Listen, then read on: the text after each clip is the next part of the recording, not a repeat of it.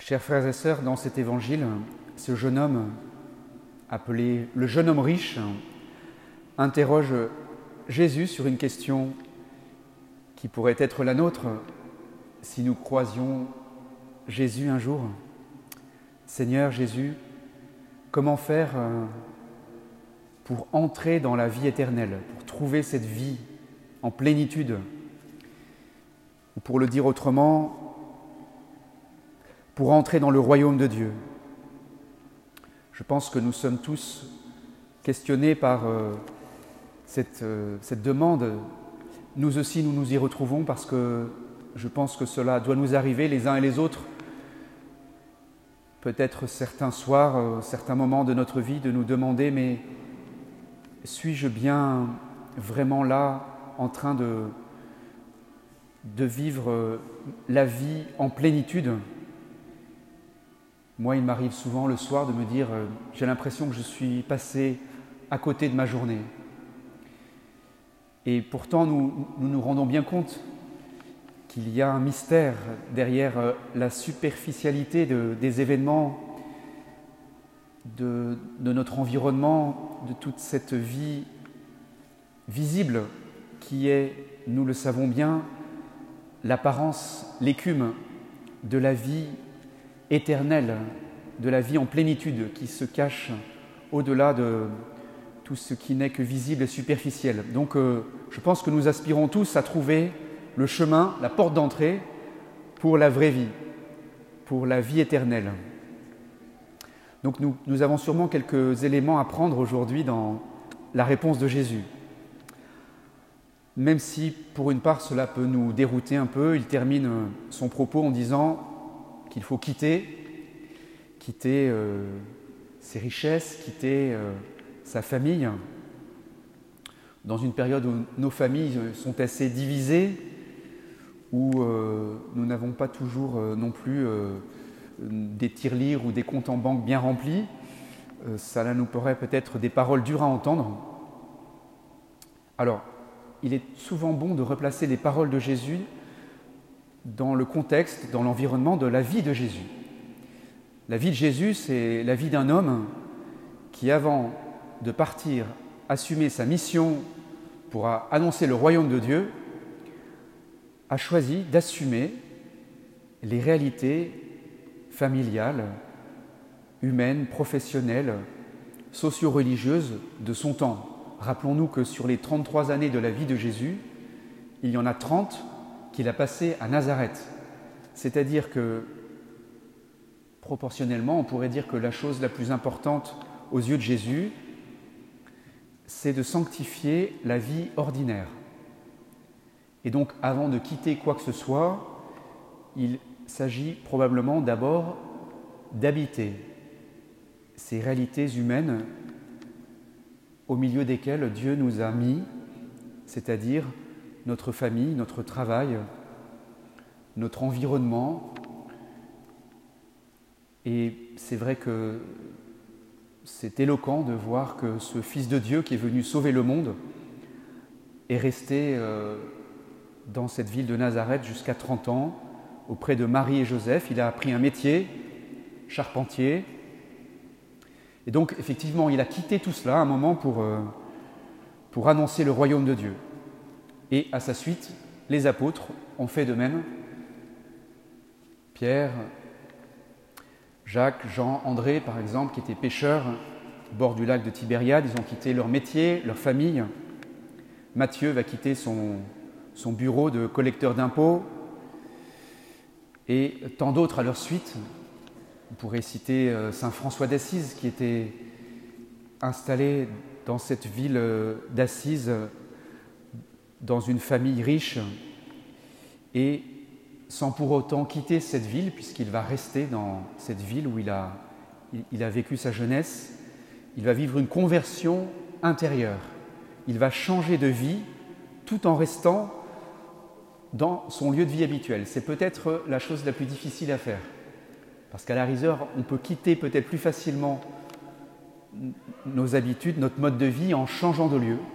Et souvent, nous nous disons peut-être, ce sont des idées qui peuvent nous traverser l'esprit, euh, je vais déménager, je vais changer d'environnement et je vais commencer une nouvelle vie.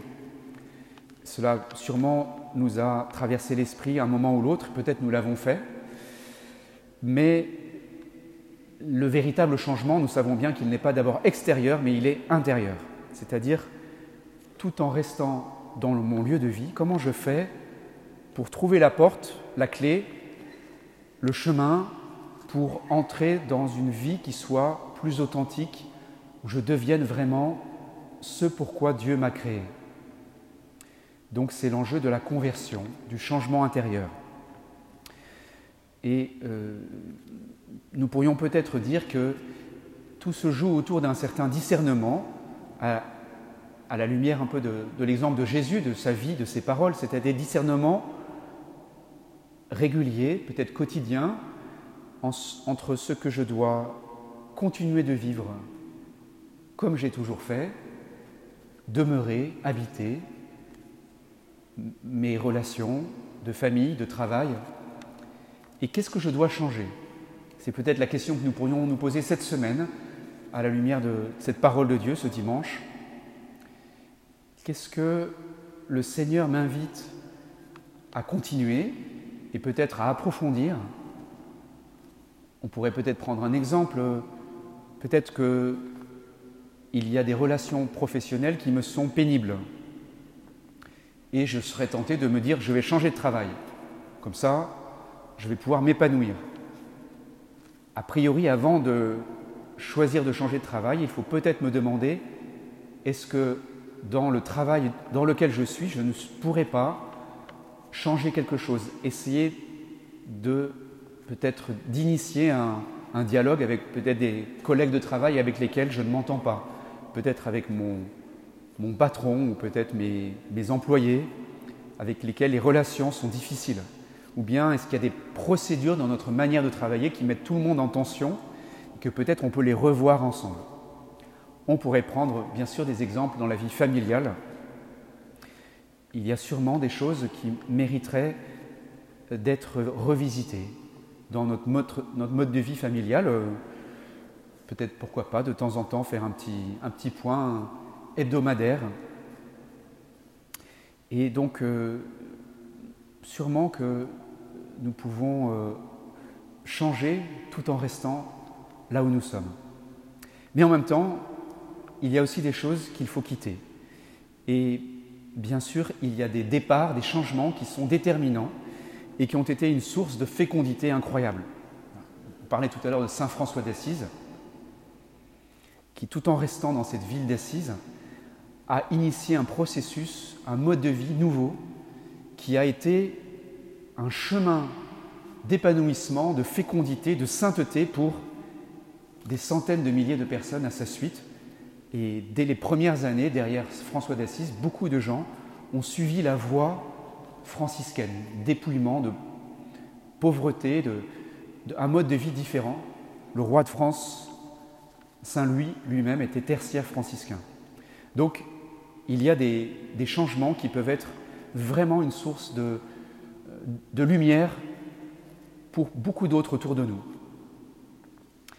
Et d'ailleurs, euh, cet impact que cela peut avoir sur les autres, il va dans les deux sens.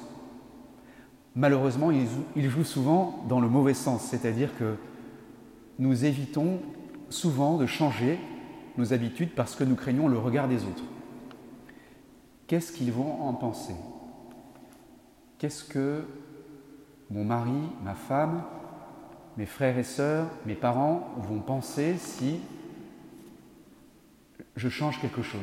Je me mets à, je ne sais pas, aller à l'église alors que je n'y allais pas depuis longtemps. Si euh, je me mets à faire du sport alors que je ne faisais pas, peu importe, nous savons bien que nous allons être observés, jugés. Mais demandons-nous si, à la fin de notre vie, cela ne, pesera un peu pas lourd certaines fois de nous dire tout ce que j'aurais pu faire et que je n'ai pas fait, juste parce que je craignais de savoir ce que les autres allaient en penser, combien de, bonnes volontés sont restées vaines à cause du regard des autres. Et au contraire, combien de personnes ont été illuminés par ceux qui ont initié un nouveau mode de vie. On pourrait prendre l'exemple de tous les fondateurs d'ordres religieux, Saint François, Saint Dominique, Saint Ignace et tant d'autres. À leur suite, des milliers d'hommes et de femmes ont eu leur vie bouleversée, illuminée. La règle de Saint Benoît, qui était écrite euh, donc, euh, au Moyen Âge, elle est encore une source de vie éternelle, de vie en plénitude pour tant d'hommes et de femmes qui sont sous la règle de Saint Benoît. Alors, cette semaine, nous pourrions donc euh, essayer de nous demander qu'est-ce que je dois continuer de faire avec persévérance et euh, qu'est-ce que je dois changer? Amen.